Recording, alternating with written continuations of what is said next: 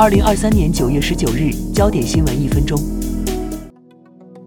美国与伊朗谈判，五名美国人获释。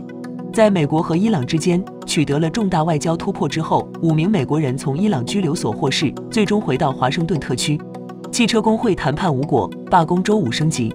美国汽车工人联合会总裁 Shawn Fain 表示，如果与三大汽车制造商的谈判没有结果，周五可能发生更多罢工。川普跳过第二场辩论，将到底特律演讲。前总统川普将跳过下周在加州举行的第二次共和党总统初选辩论，改在底特律向工会成员发表讲话。大量无政客越境涌入美国德州，德州埃尔帕索陷入第三波无证移民涌入潮，每天约涌入一千二百人。沙俄联合减产，美汽油价格创新高。因沙国与俄罗斯联合减产，导致美国汽油价格攀升到二零二三年最高水平，平均每加仑三点八八美元。